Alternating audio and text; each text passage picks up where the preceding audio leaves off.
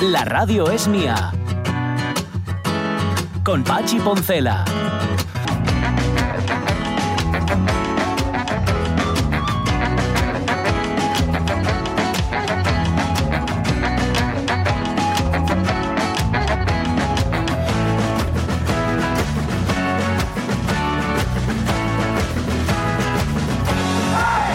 Las 12 y 6 minutos de la mañana, cada vez admiro más a las personas que son capaces de darle el punto justo a lo que sea. Tú, por ejemplo, vas a un sitio a comer carne, la quieres en este punto, te la dan en ese punto. El pescado, que el, el punto del pescado suele ser bastante conflictivo y bastante complejo también.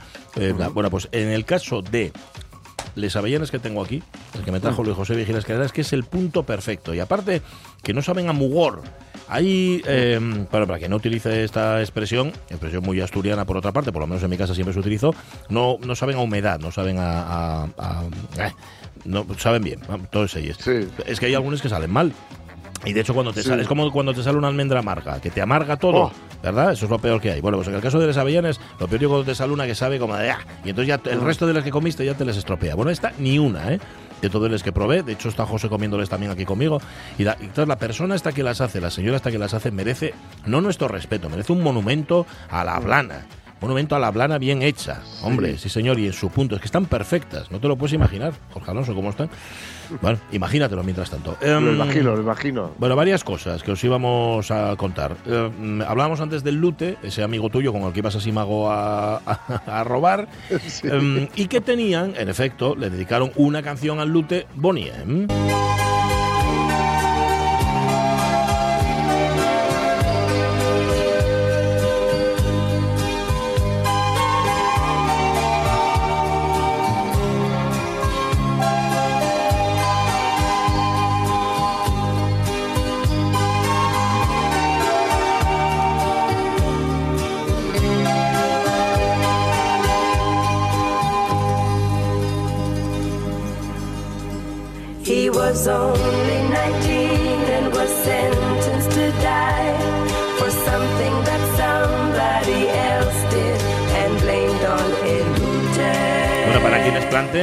¿qué tiene que ver el Lute con Bonnie M? Bueno, pues planteense, ¿qué tiene que ver Rasputín con Bonnie M?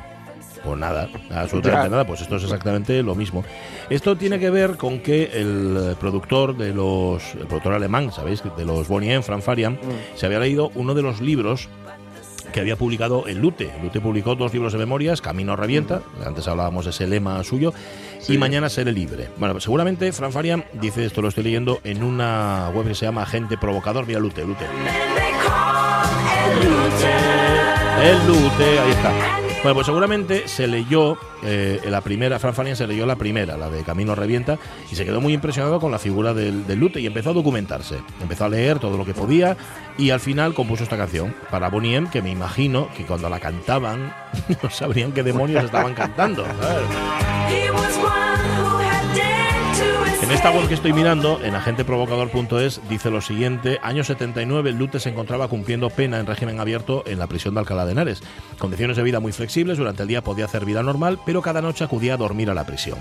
Cuenta Lute: una de esas noches de regreso me quedé sorprendido al ver cómo mis compañeros no dejaban de observarme a la vez que veían la televisión. Ante tal intriga les pregunté el porqué de tantas miradas y me señalaron la televisión. Me quedé sorprendidísimo al comprobar cómo un grupo musical pronunciaba mi nombre. Eran en efecto Bonnie M, que habían compuesto la canción El Lute, balada, dice aquí en Palagosa, porque es en Palagosa, ¿eh? que va incluida en su, eh, por entonces, año 79, recién estrenado disco Oceans of Fantasy. Que si os parece en Palagosa mía. la balada del Lute, si veis la portada del disco, no lo creéis.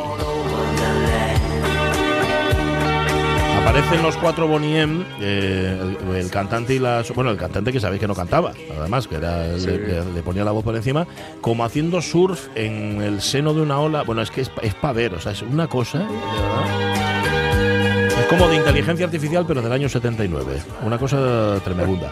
Bueno, sea como sea, en esta canción pintan al Lute como una especie de, de Robin Hood Lo cual, por otra parte, tampoco era verdad. Pero bueno, No, eh, no, no. es que no, no lo era. Y, y el caso es que el- el- el- los componentes del grupo, los de Bonnie M, estuvieron en, en España.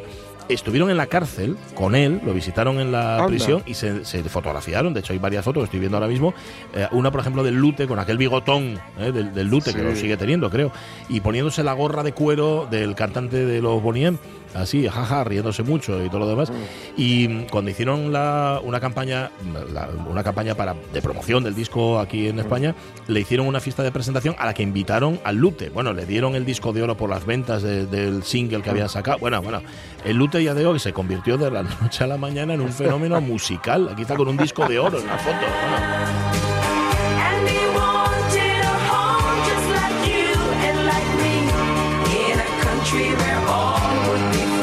Dice, la- dice esta página web que mantuvieron contacto durante años, cada Navidad, en los seis o siete años siguientes, el Lute recibía una felicitación de la banda, de los Ah. Bonnie M, sí señor. Y nada, luego me imagino que ya iría bajando la cosa, luego además se murió el cantante, el no cantante Sí. de Bonnie M, y bueno, pero vamos, que, que es una historia muy chula esta, ¿no? Del, del Lute.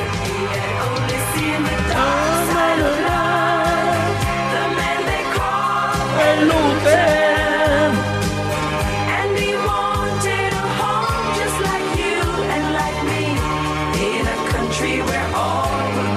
letra de la canción dice algo así como esta es la historia del Lute, un hombre que nació para ser cazado como un animal salvaje, porque era pobre, pero se negó a aceptar su destino y hoy su honor se ha restituido. Él tenía solo 19 años y fue sentenciado a morir, es, es verdad. Le habían condenado a muerte por un atraco, un asalto en el que había, había habido una víctima mortal. Y luego al final le conmutaron la pena por cadena perpetua. Bueno, total, esto es lo que dice la canción, mm, como todo, muy poetizado y un poco Hombre. excesivo, las cosas como son.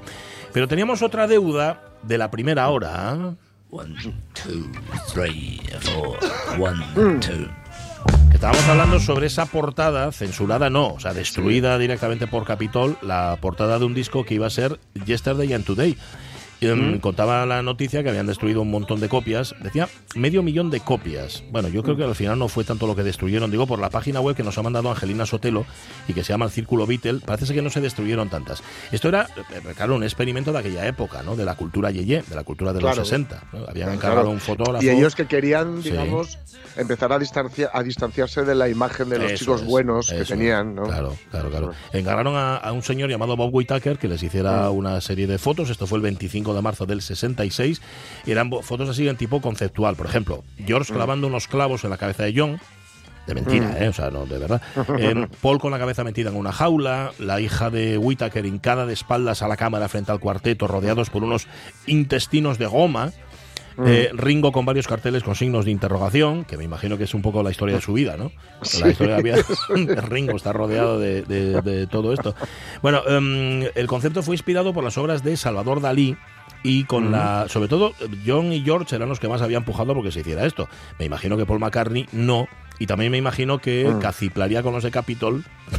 esto, Sí, me, esto me da diciendo, Oye, esto, vamos a ver. Mm, si-". esto no se nos estará yendo de las manos y tal, ¿no? Bueno, em, claro, como era todo tan sorprendente, eh, querían añadir una hoja informativa.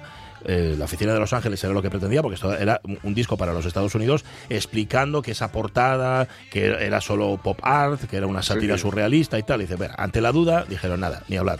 Y Claro. acabaron destruyéndola, pero no del todo, porque en efecto, tú lo decías antes, esto es uno Sí, de los hay discos. copias, hay copias. Sí, sí, hay copias, es uno de los discos más caros que uno se pueda encontrar. El que lo tenga, pues nada, enhorabuena. Y el que no, pues que lo Yo compre. tengo, yo tengo la copia em, de la versión en, en- de la versión española, y la Mm. versión en castellano iba a decir, de la Sí. versión española del Sticky Fingers de los Ah, Stones. Es verdad que se estaba censurado, ¿no? Sí, porque aquí se, se censuró la portada y una canción. Se censuró eh, Sister Morphine, Ujú. porque, bueno, hermana morfina, Ya. dijeron, esta habla de la morfina, fuera.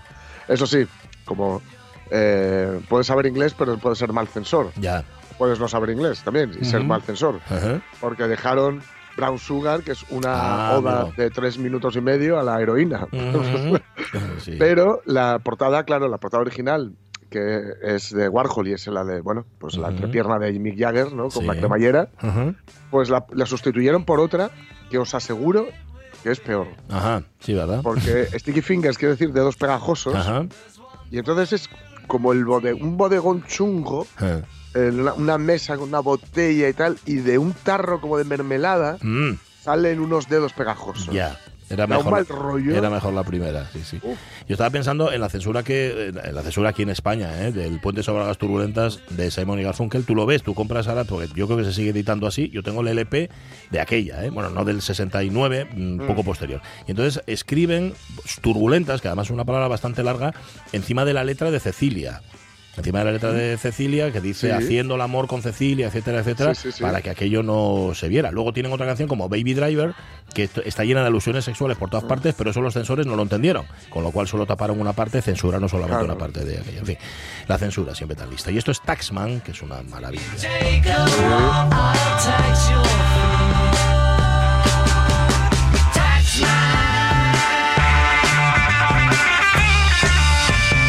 La primera vez que le dejaron a Harrison, dice, anda, venga, vamos a abrir el disco Sí. con una tuya. y mira tú Abre, abre abre. na- nada más y nada menos que, que el revólver, que Sí, es un señor. punto de giro brutal. Que no nos dejemos Eh, llevar por la Beatlemanía. Bueno, sí, un poco. Venga. Sí, le dedica muchísimos, muchísimas páginas del libro su Joe Fremerick, su, su ingeniero de sonido, al revólver. Mm, no me extraña. Muchísimas, porque No me dice que, que es la. Claro, a, a partir de ese momento, pero sobre todo en ese momento, incluso él dice que más que en el que en Michael Mystery Tour o Sgt. Peppers, ahí se hicieron cosas que no se habían hecho nunca y que, y que era, era un momento muy de plenitud de los Beatles. ¿no? Le salía todo Mm. y todo lo que se, le ocurr- les, se les ocurría funcionaba, incluido eh, Yellow Submarine. Incluso, que. Bueno, es la canción que es como es, pero que si recordáis tiene efectos como de submarino. Sí, es verdad, hay como verdad. gente y tal. Sí. La gente que suena por ahí, que está entrechocando, eh, y que canta los coros y que eh, se oye como un, un entrechocopa- entre- entrechocar perdón, de copas, etcétera, pues son por ejemplo los Rolling Stones. Ahí y está. amigos los Rolling Stones. Fíjate, fíjate. Bueno, lo, Sí. lo estuvieron de coristas, está bien, está, muy bien. Bueno, pues nada, Angelina Sotelo, gracias eh, por toda esta información que nos has pasado en torno a los Beatles. Bien, eh, viene Miguel Trevín enseguida, eh, otro melenudo, pero no en retroceso, sino siempre en avance, que nos traerá música como siempre y nos traerá ruta para irnos de paseo por la magia y la realidad, la naturaleza y todo esto. ¿Qué más? Nos vamos a ir a Facebook para hablar de acusicas y víctimas de los acúsicas, pero antes...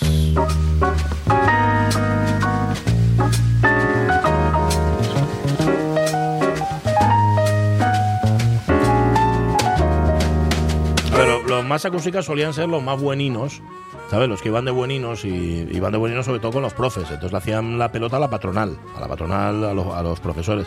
Pero luego con el resto de los compañeros se llevaban mal. Em, pero bueno, en el caso de Rafa, que llevo buenín, que eso lo sé yo, no lo veo yo de acúsica. No me da a mí esa idea. ¿Cómo está Rafa? Buenos días. Muy buenas, no, no, no, yo de acústica nada, ¿eh? Nada, ¿eh? Pero, pero tuviste que sufrir algún chivato eh, en clase. ¿Había, No, había, había algún no, chivato? No, no te creas, ¿eh? No tuvimos una clase ahí de, de chivatos en el Mm. cole. No recuerdo yo de, de tener a ninguno por ahí. Pero de todas formas, yo después con el tiempo sí, sí descubrí que a veces eh, no, Mm. no, lo, no lo hice, pero también mm, a muchos habría que haberles en su momento señalado. Eh, eso es verdad. acusado. Eso es verdad. Sí. Es que, a Porque ver, a veces tenemos sí, sí, esa, sí, sí, esa sí. de chivato, el chivato es el que lo... Ah, no Ah, sé, ya. no sé, no sé. Tengo, Ya. ahora, ahora con el tiempo y reflexionando tengo mis dudas. De- diferencia un poco ese chivato, ese chiva de todo, ¿eh? o que para taparse a él chiva- Sí. se, se chiva de otra persona, Sí. al, al que en su momento está viendo una situación, y estoy- por ejemplo, me eh, pienso sobre todo en el acoso escolar, Por en el ejemplo. bullying, que a veces Claro. Por ejemplo. eso de chivarse, pues, pues no es tan bueno. Ajá, eso es O, verdad. este que Sí. hacía- o esto que hacía alguno en... en- eh, porque yo creo que el, el que hace algo Mm. no debería esperar que nadie se chivare lo de la tarde. Ahí, ahí, ahí. Es que si eres valiente, villano. si eres valiente para Claro, armarla, claro. tienes que ser valiente es. para reconocerlo, ¿no? Claro, y puedes y puedes fastidiar a sobre todo a una clase entera como de aquellas que decían Mm. pues ahora hasta que no aparezca el que hizo este Uy, de aquella. aquí Y ahora. semana- Y, y ahora, Rafa, ahora sigue ahora pasando sí, eso, sí, sí. eso un mes castigado sin recreo y- por no chivarte tenías que aguantar al otro que, que la armó y que encima era un, un cobardica que no que no se atreve a decirlo Sí, sí. Oye, y- veces es mejor ser chivato ¿eh? Y No entre, yo. y entre hermanos, porque esto entre Bueno. hermanos también pasaba, ¿eh? Y pasa. efectivamente efectivamente efectivamente En tu Entonces caso no. ahí- En tu caso no. No o sea, la verdad es que somos unos somos un poco de repelús somos unos hermanos un poco, Porque Oye, un poco que yo- nos llevamos bien os Ah, lleváis bien, ¿eh? Vale, vale. Yo Sí, tengo, no yo tengo que reconocer que cuando estaba mi hermano, mi hermano Nacho, a quien de nuevo le mando un beso por si está escuchando, Otro. eh, el- em, eh, estaba la cosa de si fumaba o no fumaba, ¿no? Ah, Re- Recordad que a mí me llevan 12 y 15 años, ¿eh, mis Ya, hermanos. eso es. Entonces encontré, fijaos mm, también si soy viejuno, una diapositiva, diapositiva, Ujú. y la puse así a la luz y vi eh, que salía mi hermano echando un pito. Ah, ah, ah.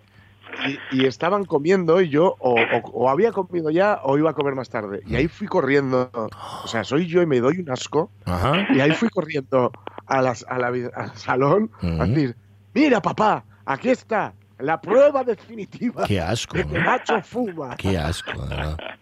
Un de verdad. ese, por ejemplo, sí un chivato de Ese es un chivato de chivato. manual. De manual, manual, sí, sí, sí, señor. sí. ¿Y, qué, y qué dijeron tus padres? de, de esperarte afuera en el recreo. Total, vamos. total. ¿Y qué te dijeron, qué te dijeron tus padres? ¿Eh, ¿Emprendieron acciones? La, la verdad es que se, se quedaron bastante divertidos. Me imagino que ya lo sabrían. Ya. Se le, se le daba menos importancia que ahora, Ajá. Sí, eso es desgraciadamente, al Eso tema es de fumar. Ujú. Y, y, bueno, mi hermano Nacho no me mató, con lo cual. Ya, bueno, estáis todavía. Vale, vale, estupendo. estupendo.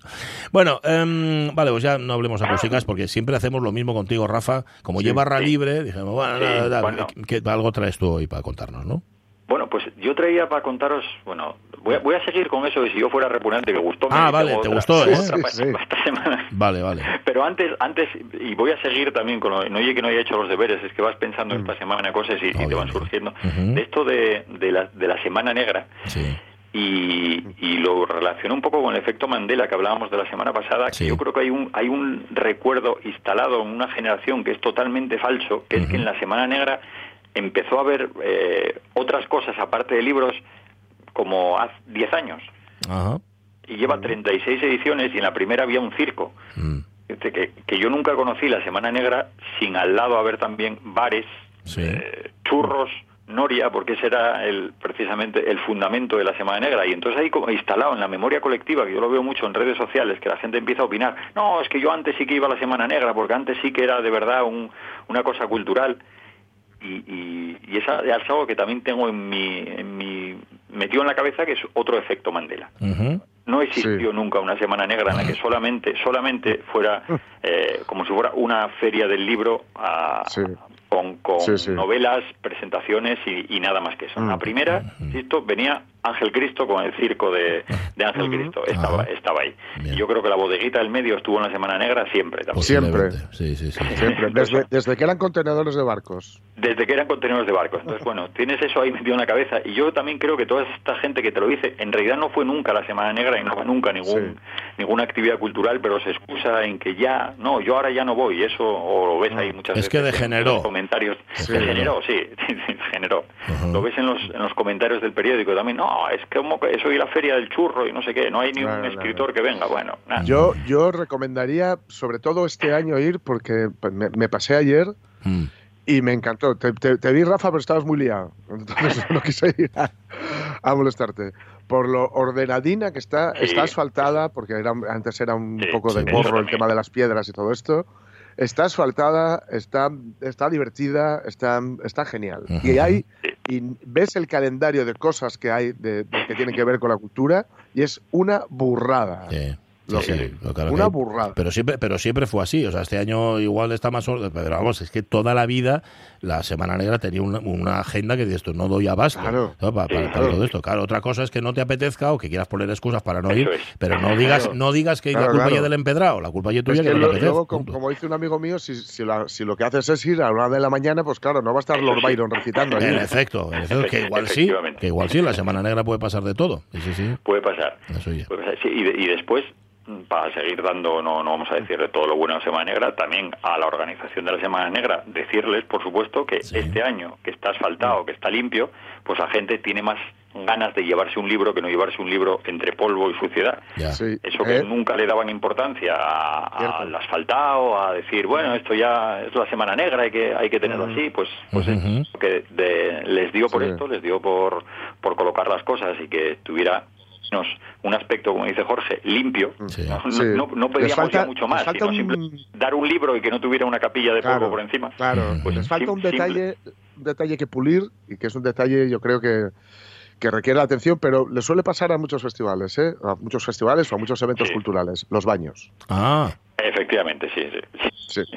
No hay baño. Eso, Hay, hay, hay, Ah. pero, pero bueno, unos cierran a partir de cierta hora, hay que cuidarlos un poquito más. Bueno. Vale. Sí, sí, Eh, es. yo estaba pensando en otra excusa, lo que pasa es que esta es más cultureta. O sea, tenemos la excusa del peatón, o sea, de quien va a ver la Semana Negra y dice, nah, yo no voy, porque... Que es la de, es que ah, los escritores son siempre los mismos. Y son todos amigos de Taibo, etcétera, etcétera. Y vienen aquí... A, a la sopa boba, ¿no? Vienen aquí ala, a pasar. una- Eso es otra excusa también que utilizan los que no quieren ir a la Semana Negra, pero estos tienen un poquitín más de, ¿sabes? De nivel literario, de supuesto, Sí. nivel, supuesto nivel literario, ¿no? Eso también, eso también lo habréis escuchado, ¿no? Eso se escucha mucho. Yo tengo que ahí, ahí lo que pasa es que hay como siempre, eso son que es lo peor, las medias verdades. Ahí sí que es verdad que hay de los, do- pero es que vienen 250 que repitan Claro. y que escriban Claro. género negro, es que es normal. Claro. Porque tampoco hay tantos escritores en España de género negro. Mm. Y normalmente muchas veces los que lo o, bueno, pues yo conozco al- algún caso que lo dice y es simplemente porque no son ellos. eh, ahí, ahí está. Claro, claro. que esa es otra. Claro, claro, Porque claro. Siempre, siempre van los mismos, es el eufemismo de no, me, no voy yo, no voy yo. de no me llamas a mí. Eso, Claro. suele, eso suele pasar. Claro, claro. Pero bueno, y después también uniéndolo un poco, y también como crítica a la Semana Negra y a la organización de la Semana Negra. Pero los y hablando paséis, de- ¿eh? Los paséis No, porque no, no, empezaste no. muy bien y ahora ya estás, vamos, a, a de Hay- huello. Hay, que ver, hay que ver las cosas. Cuando empezó Metrópoli, Mm. cuando empezó Metrópoli, Sí. la Semana Negra muchas veces lo entendieron como un ataque a la Semana Negra, Sí, que también. querían hacer un Para festival nada, que, iba, que iba a acabar con ellos, igual que cuando sale la Feria del Libro, lo entienden casi como un ataque, que Sí. quieren sacar eventos para acabar con la Semana Negra, y al contrario. Yo creo que al contrario, cuantos más haya, pues mejor. Y a mí Sí. este sistema, yo sé que hay voces eh, contrarias Mm. a que se solapen los eventos, pero que sea un fin de semana que coincidan los dos, Semana Sí. Negra y Metrópoli, como pasa, Sí. yo creo que tampoco tampoco está nada mal. Ajá. Y No. después, em, ha- hablando de Metrópoli, envidiar a Jorge por esa mesa con todos los de con todos los de los Serrano, que eso tiene que ser Ah, una- Sí, sí, ahí, ahí estuve con ellos intentando constantemente, dediqué todo, todo- casi toda mi energía a no decir los soprano. Está a no decir los sopranos. Eso es lo que más me costó. sí, Está sí. bien, está Eso, bien. y, y Hoy, no por final, ¿no, cierto, hay, hay, un, hay un encuentro muy chulo en el Kamchatka, que son que es, Sí. es que donde está Oriol, mi compañero en el Sí. máster de formación del profesorado y también una de las cabezas pensantes de eh, La Revoltosa. Un encuentro de Sociedad Cultura Gijone- Gijonesa, la Caja de Músicos, va a estar Nachin Vegas por ahí, por, por ejemplo, para hablar de, mm, bueno, mm, cómo, Sí, cómo articular estoy, la estoy. cultura en Voy, estos voy a momentos. estar también de, de ponente. Oriol ¿Vas a estar también? de- Ah, voy a estar ahí seis y media creo que es, a las librerías. sí, Ujú. hoy a las seis y media en el Canchaca, sí, sí. Bueno, Ahí estaremos es que, hablando. es que hay mucha actividad. Oye, y que se haga en Llanera un encuentro de, de novela negra mm, cuando coincidiendo con la Semana Negra. esto- Actividades de la propia semana, ¿eh? Eso es de la propia semana, vale, vale. Es que, es que, me- Negra, es que sí. cuando lo vi, ¿ves? Eso, ese, ese dato no lo tenía. Sí. Digo, oye, ¿pero por qué se hace? ¿Os acordáis sí. cuando en, en Asturias había, claro, en Asturias había dos festivales de jazz, había dos festivales de música antigua, había ta- y digo yo, ¿volvemos a lo mismo? Bueno, menos mal, menos mal. Me quitáis No, un- no, eso es, eso es de la Semana Negra, que eso es otra, no, salvando todas las distancias del mundo, que yo creo que uno de los grandes aciertos de la Fundación Princesa Asturias fue cuando los premios los sacó un poco de, de ese día Hombre, nada más claro. y de Oviedo y los llevó un poco por, por toda Asturias.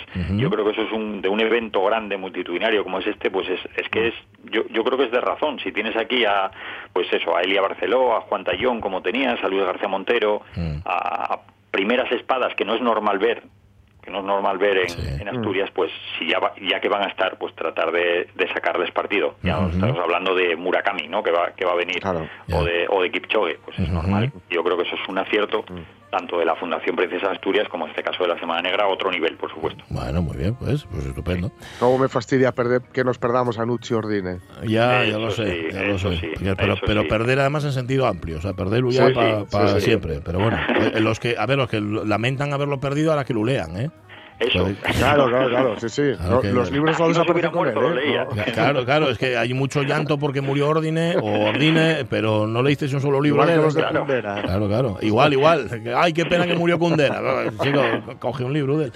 Em, bueno, ¿te quedó alguna repugnancia en el tintero? Sí, sí tengo, sí tengo. Es un show. eh, además Tira. es que algo que me pasó. Que ¿Qué me te pasó? Eh, El otro día voy por carre- voy por, tengo que ir a la Semana Negra en bici, voy casi todas las mañanas a llevar alguna cosa. Ujú. Entonces, en lugar de meter, fui por el Carmen para situar un poco en Gijón, que sales a Poniente, metiéndome por ahí, y en Sí. el semáforo, en lugar de meterme en el carril bici, que hay un tramo eh, horrible que está donde motonáutica por el carril bici porque estás Sí, pegado a la, sí. la gente no, no entonces bueno fui por la carretera y entonces yo vi que un coche me pitó y cuando paré en el semáforo me dice el del coche tú y es idiota Digo, vaya hombre yo ¿por, por qué esta vez?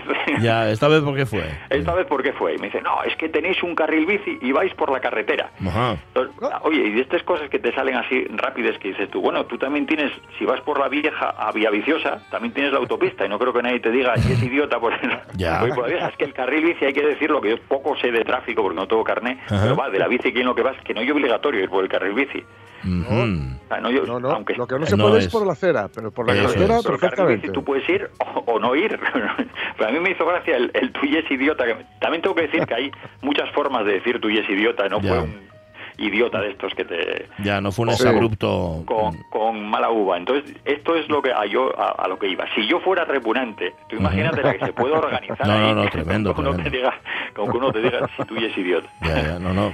A mí, a mí me parecería mal que me lo dijeran, pero bueno, es que es verdad, depende también de cómo te lo digas. Del tono, sí. el sí, tono Hay, sí, sí. hay, hay un poco el, el Lo que tono en que el que te lo dice. Yo lo de idiota no lo veo, yo diría que ella es bobo.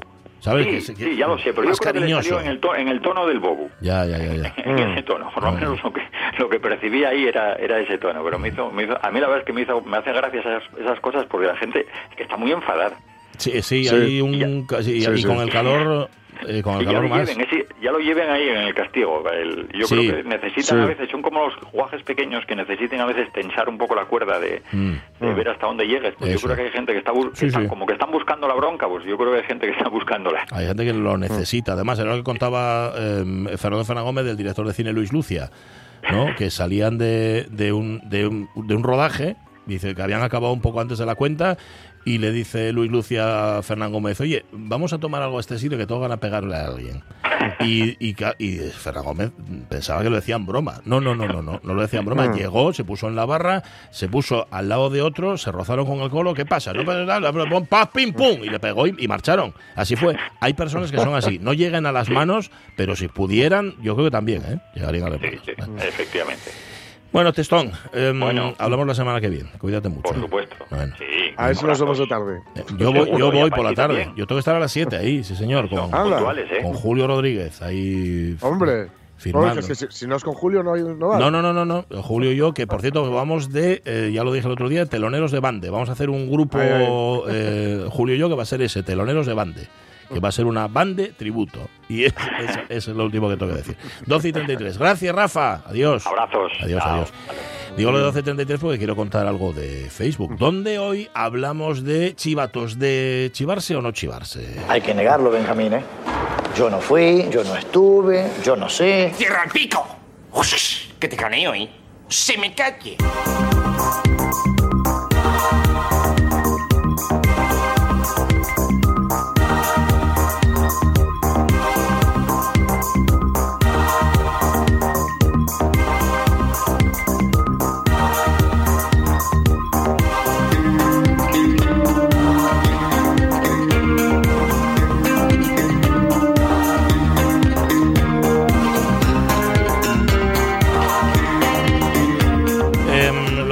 Del silencio, del silencio disfrutan generalmente quienes la hacen y luego no la pagan, las cosas como son, eh, de nuestro silencio. Entonces hoy hablamos eso, de ley del silencio o de chivarse, aunque hay situaciones y situaciones, eh, como ya hemos visto. Dice Isabel Álvarez Lemetre, cayeron muchos por ley del silencio. Afortunadamente en su clase no había chivatas.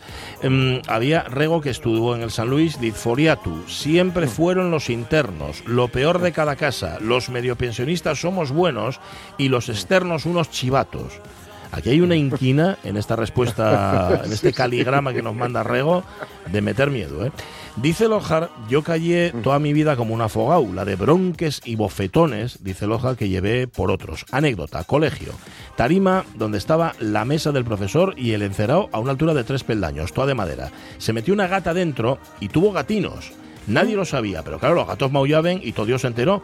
Busca y captura de los culpables por haber metido a la gata allí. Pues algún listo fue con algún cuento al cura de que le habíamos metido allí un servidor y sus tres compinches. Nada, un mes para casa y bofetáis hasta en el cielo al paladar, sin comelo ni bebelo. Pero el karma siempre llega. Se descubrió que la gatina había entrado ya sola por un furaco que había y lo nunca visto. El director y el cura boxeador pidiendo perdón a los padres por haber metido la patona y haber creído al chivato. Pero oye, con las bofetades nos quedamos, dice Lojar. Qué historia, ¿eh? Pues sí. Madre mía. Venga, eh, Roberto Cañal, ¿qué cuenta? Lo peor que se podía ser de, Guaje, de Guaje era el chota. El Oír, chota. ver y callar. Y la ley de la calle. Y el que no lo respete, llévales de unos y de los otros. Ajá. Los problemas de cierta índole resuelves en petit comité. Sí. Por eso se pregunta en casa de ciertos renegrones que aparecieren por aquí o por allí. Ujú. Eso sí, respetado por todos y todas. Mm, vale, vale. Eso sí, te, te hace respetar en cuando, cuando no abres la boca y Sí. cuando eres capaz de mantener el silencio, aunque, como decía Rafa, y tiene razón, Sí. hay veces que eso beneficia, ¿verdad? A quienes... Claro, claro. Por eso es guay la, la- esa aplicación de la que hablamos la semana pasada para, Sí, para denunciar el bullying porque es anónima. y. Sí, sí, sí. Bueno, digamos Pero- que es para los que observan, ¿no? En efecto. Dice Silvino Vázquez, nunca me gustó callar cuando veía que hieren justo el castigo y mucho menos me gustaban los chivatos, pero también me tocó ejercer la ley del silencio, aunque sabía que me iban a caer a mí. Yo creo que de esa etapa de mi vida, dice Silvino, nació mi vena sindicalista, lo cual me sirvió durante unos cuantos años de ser delegado sindical. Que paséis buen programa y buen fin de semana, grandes, dice él, si os quiere, nosotros a ti, Silvino. Venga, unos cuantos más, el chiquero Castrón, por ejemplo. Molaba más Brando en los muelles de Nueva York que el Mm. rastrero caza. Sí, señor. Pena que el papel femenino sea Eva. Mm, Eva Aún Marisal, así, sí. enorme película. ¿No te gusta Eva Marisán, Chiguereru Castrón, o no te gusta el personaje que hace? A mí sí me gusta Mm. Eva Marisán. Bueno, A mí me gusta. sí, ¿no? a mí también. y Ya sabéis que las de, es la, además la de eh, Con la muerte en los talones. La muerte de los talones. Sí, señor. Natalie Castañón, yo creo que era buena niña. No daba nada de guerra a mis padres. Muy bien. Rubén Cardo, Lorenzo Linares, cuando era guaje y ahora señalo a los HDP. Dice, o sea que este no. Lorenzo Linares no se mordió la lengua. Ley del silencio, Sí, sí. la justa. Rubén Cardín, buenas. Como nunca callaba, eh, siempre lleve castigos, verbales, físicos y sociológicos. Los homologados de la época y con todo tipo de accesorios. ñalgaes, palos de escoba, zapatillas, guiades de hablano, cinturones, en casa, en la escuela y también los curas me deben alguna. Pero algo bien. valió, salí formal y educado, dice Rubén Cardín. Bueno, anda, está bien. ¿Y qué dice María C. Lorenzo? No, yo era la que llevaba la bronca directamente, aunque no fuese culpa mía. Mm. La chivata era la mi hermana, que dudaba nunca, que nunca dudaba, entiendo, en quedar bien con el juez.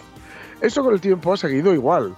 Ella nunca les decía a mis padres cuando algo le parecía mal, y yo todo lo contrario. Así que ya sabéis quién sigue siendo la buena de la casa. Bien. Y no, yo no soluciono con las, con los, yo no disfruto. disfruto, perdón, con las desgracias e injusticias ajenas. Si algo está mal, hay que intentar solucionarlo. Pues tiene toda la razón. Luis José Vigel Escalera gustábame la ley del silencio en ese innombrable antro de concentración y tortura en el que estudiamos Pachi y yo. Muchas horas, desde reglazos con la vara de madera hasta horas de estar de rodillas, atención, con un garbanzo debajo Uh. de cada rodilla. Garbanzos, dice Luis José, eh, que te obligaban a traer de casa. O sea, te castigaban ponían a ni el garbanzo, eh, sí. ponían el garbanzo, no señor. Bueno, por tonterías como por ejemplo, ¿quién fue el que se rió?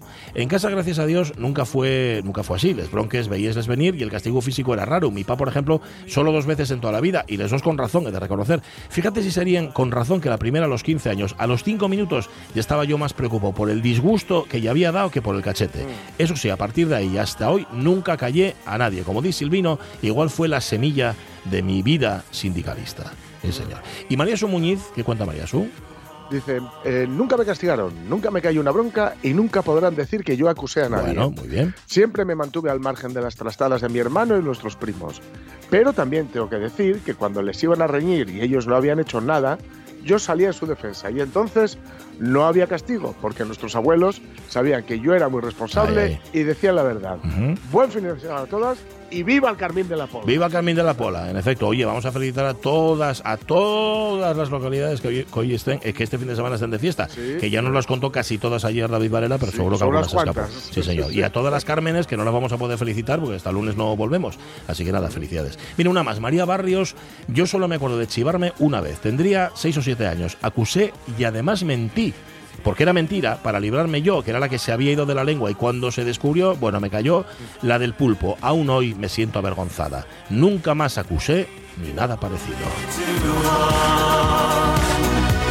Es un poco lo que te pasó a ti con Jorge, con lo del tu hermano y la fumadera, Sí. ¿no? También. Sí, sí, Que nunca más, nunca más, sí, señor.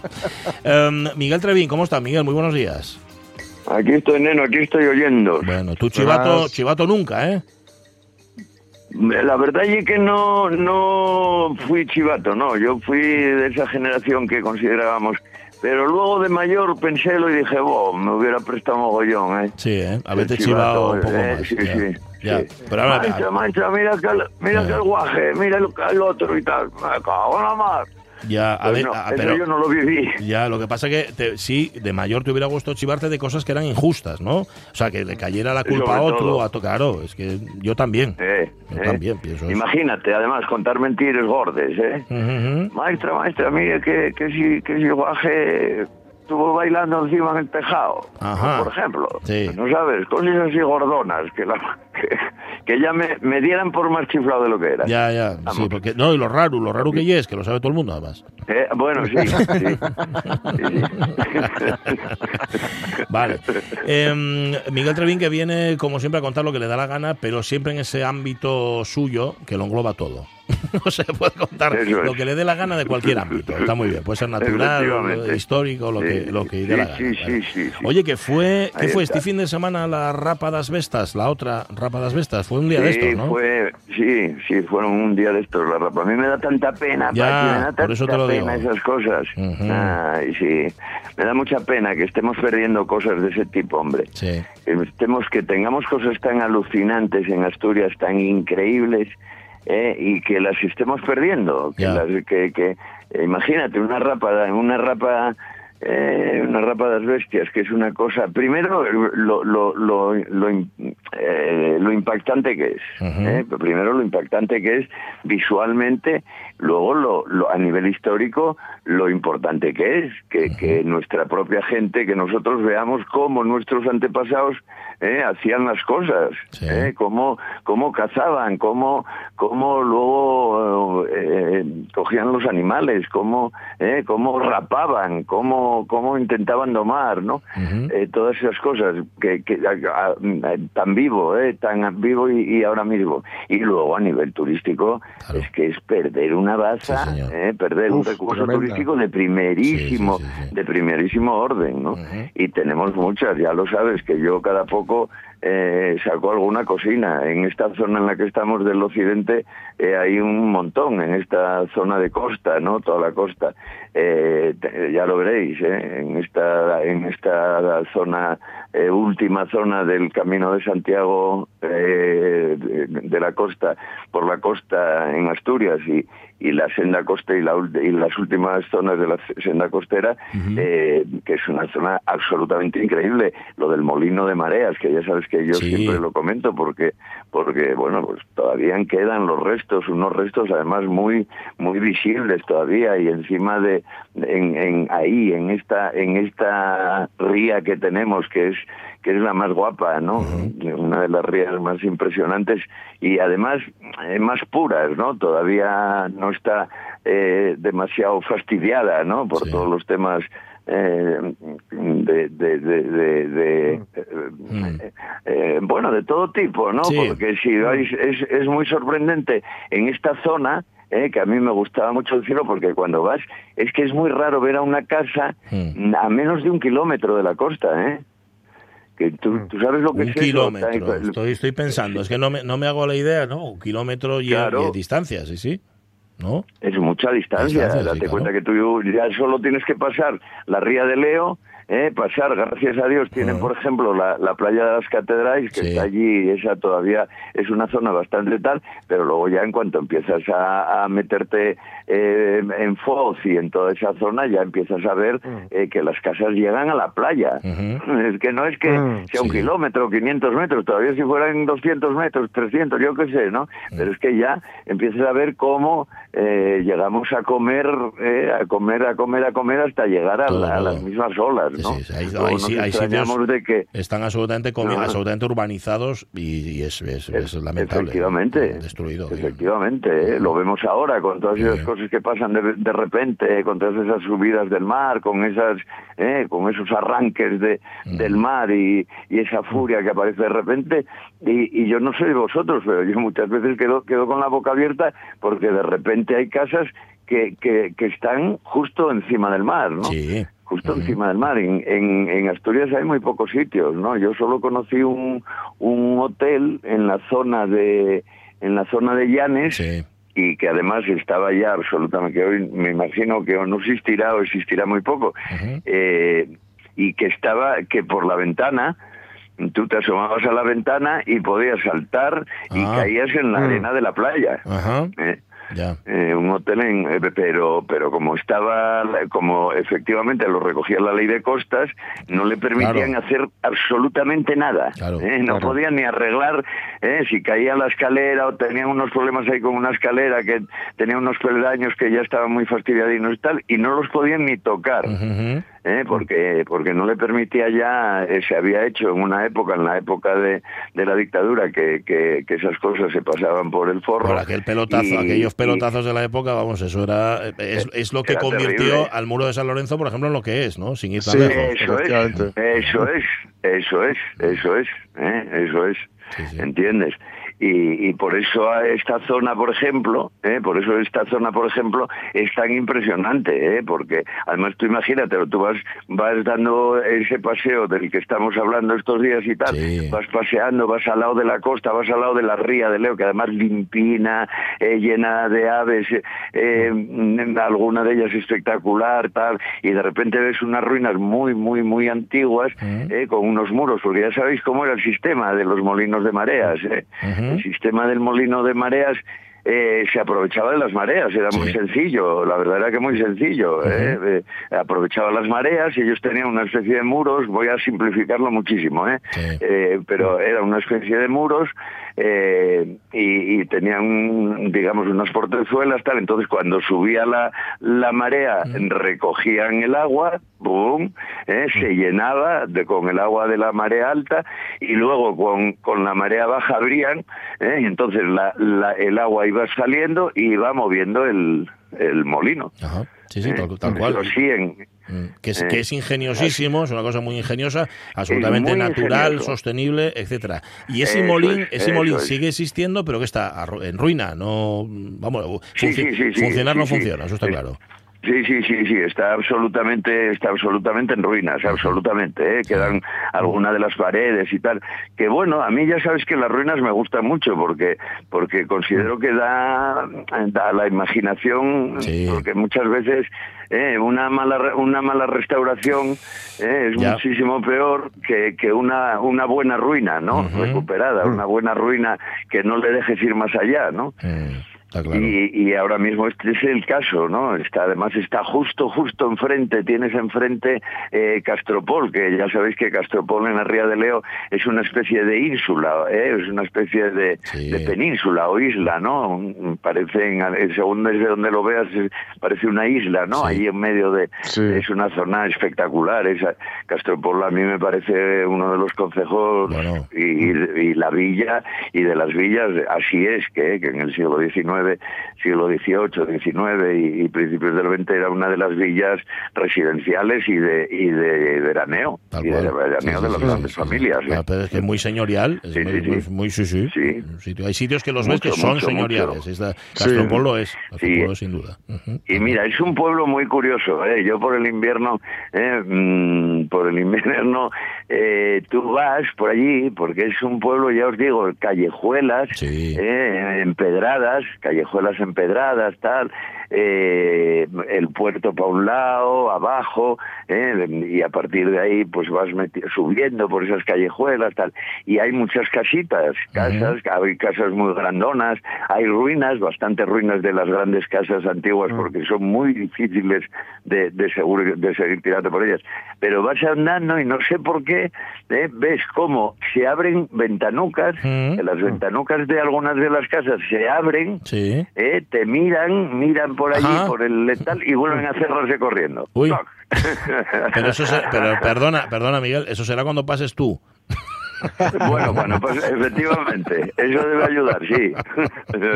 Eso fijo. A ver, yo estuve allí, a ver, no, hace tiempo, tiempo que no voy, pasar sí, todavía pasé el otro día rumbo a Galicia. Además, ves lo, ya solamente ves, visto desde la carretera, desde la autopista, es una preciosidad. Ya apetece, apetece sí, entrar. sí. Y un sitio tan tranquilo, yo acuerdo una vez que fuimos a tomar, yo creo que fue a tomar café después de comer, no sé dónde habíamos comido, y fuimos hasta Castropol, quedamos sobaos, me acuerdo que hacía sol, quedamos sobaos en una terracina ahí mirando para la ría. Es que tú, tienes razón, es una ría todavía muy virgen, ¿eh? en muchos sentidos. Sí, sí, es una es una ría muy virgen, muy guapa, ¿no? Mm. Así es que aparecen lo que ya contamos el otro día, ¿no? El pecio este que apareció con Sí, los tres cañones Sí. y con Sí, y con toda esa zona, ¿no? Que es el principio de la ría, además, es el principio es Arnao, ¿no? Arnao que es la primera playa de Asturias, la primera playa de Asturias, bueno, pues en la primera playa de Asturias ahí ahí tranquilamente y sin que haya tocado nadie Sí, y sin que haya tirado, eh, sin que hayan tirado mierda con perdón encima y sin que hayan eh, salido corriendo con un cañón encima unos cuantos, eh, pues, pues ahí está todo Ahí está, oscuro sí, sí, sí, y, allí para ver si para disfrutarlo, ¿no? Sí, señor, que, Eh, es- que, que además lo puedes ya- disfrutar caminando, que es de lo que vienes a hablarnos Eso ya es. desde claro, Eso siguiendo, es. siguiendo toda esa ruta, que es que es una maravilla Eso también es. en cualquier sitio en el que pares. ¿eh? Sí, sí, sí, tal cual, tal cual, Sí, tal cual. sí, ¿eh? Eh, Sí, además es, una- es una zona que además tiene, que, que es de lo que os voy a, iba a hablaros hoy, os voy a hablar, eh, es una zona además que tiene que tiene fuerza, porque eso de lo que estamos hablando es el Castropol costero. ¿eh? pero luego hay un Castropol que se, que se mete como para adentro, porque ya sabéis que Castropol más o menos, la zona de Castropol es lo que es nuestra costa, la costa de la zona, de la zona mía, la costa de la zona de, de Oscos, ¿eh? De- eh, sería ¿eh? lo que lo que en Llanes son los picos, ¿no? Bueno, pues Sí. pues eh, allí son la zona de, de toda la zona de los Oscos, ¿eh? en, en medio estaría Taramundi, de la que se va subiendo Taramundi y arriba en todos los Oscos, ¿no? Y, y la zona de costa abajo nuestra es es es, es, mm, Castropol y, y Ribadeo y Castropol incluso la zona interior es muy ya sabes que tiene además leyendas eh, yo cuando recogí cuando hice el libro de las leyendas me encontré ahí la leyenda de la Searila por ejemplo que es Por una ejemplo. leyenda muy guapa que ya os contaré de que hay una muerte incluso hay unos versos hay unos tal y luego es una zona que tiene tanta fuerza Mm.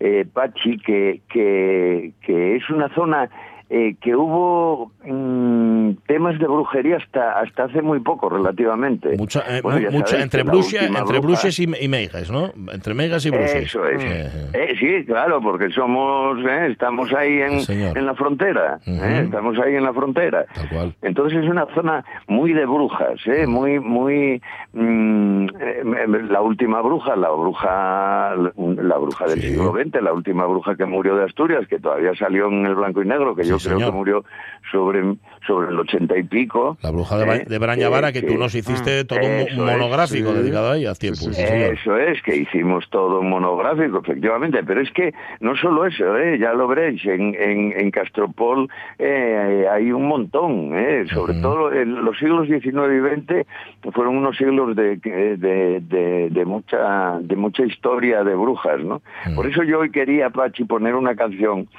porque el, el otro día pusimos una canción, mm, ya sabes que puse que puse aquella de una noite na era do trigo Sí, y tal, que era una canción eh, del folclore, del folclore gallego y tal, para un poco para que vierais cómo se versionan este Sí. tipo de canciones del folclore y cómo se van haciendo cosas tan guapas como la última que os puse, que era una canción de Usía y, y, y Kepa Junquera, Ah, es ¿eh? verdad, la versión de Ah, esa sí. canción. Preciosa. Eso es. Y entonces rápidamente se comunicó con nos, con nos, plu- plural majestático en Bien. este caso, Sí. ¿eh? con, con nos, conmigo, con el Papa, Con Papa, con- con el Papa de la calzada. Eso es, eso es.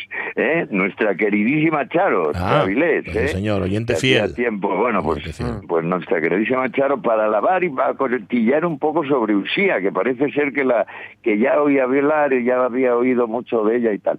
Y por eso hoy quería quería yo dedicarle mm, a, a- a- a Charito, ¿eh? Sí. quería dedicarle otra gallegada, y ya veréis cómo viene a caso de todo esto de lo que estamos hablando, Sí. ¿eh? y a ella por tenernos siempre en su corazón y sobre todo en sus oídos. Ya veréis, es una pieza que, fijaros si viene a caso de lo que estamos hablando, que se llama Tu Amnai Emeiga. Ah. Es decir, ¿eh? tu madre es bruja.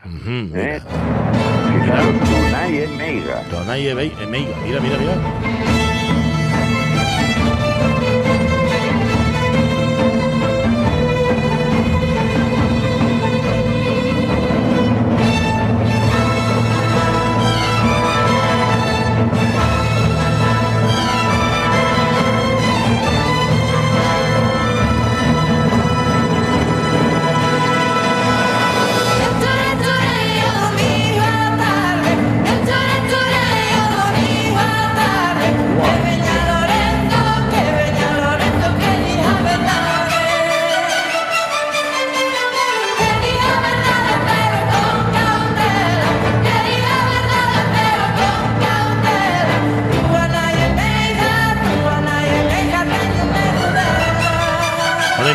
Lo que pasa que aquí esto tiene truco, bueno, tiene truco entre comillas, porque tiene a todo una orquestona detrás, ¿no?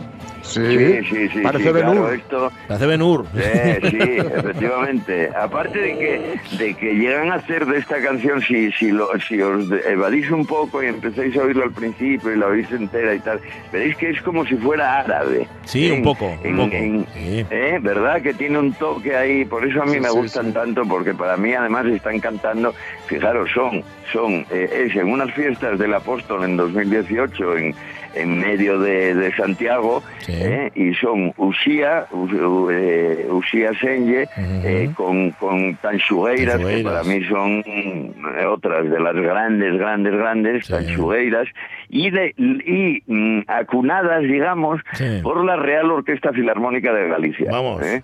¿para qué quieres más? ¿no? Todo junto. Sí, O sea que, ¿para qué quieres más? Y luego, y luego la canción, que la canción, eh, pues no me digáis que no parece hecha para nosotros. Tu madre, tu madre es bruja. Tu madre es ¿eh? bruja, ahí está, sí, señor, claro. Que, que solo falta añadir y a mucha honra, ¿no? Sí, sí, sí, sí. Y a mucha honra, efectivamente, efectivamente. Mira, mira, dale, dale.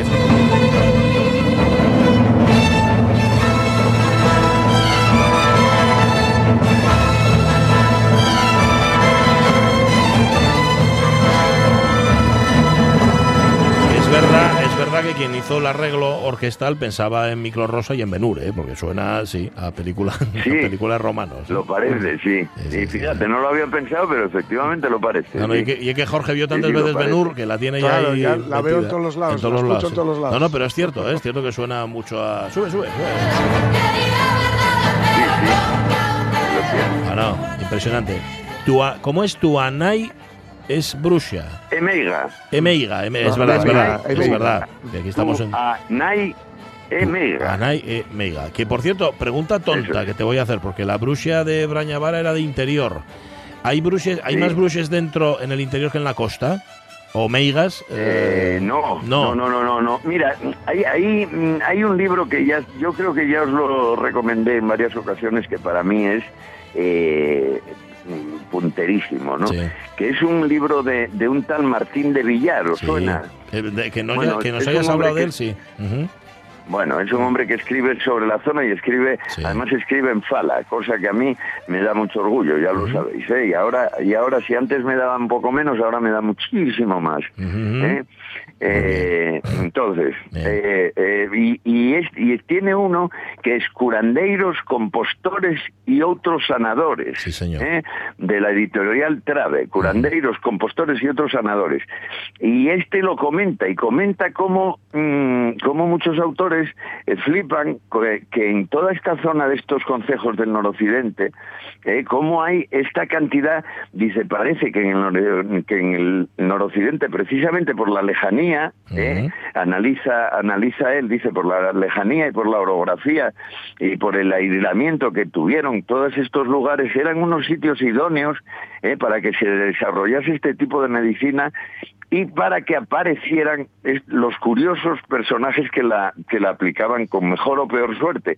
Que ya lo veréis, porque efectivamente en, la- en esta zona, mm, en esta zona, eh, eh, lo que tú me preguntabas, Sí. efectivamente esta zona de la costa, igual que la zona de arriba, tenía muchísimas, ¿eh? Sí, ¿eh? muchísimas. De hecho, una de las grandes, una de las grandes que se sabe muy poco y que y que eh, no te- era Clara de Rueda, que era Clara de las Campas. Vale, espera, espera, espera.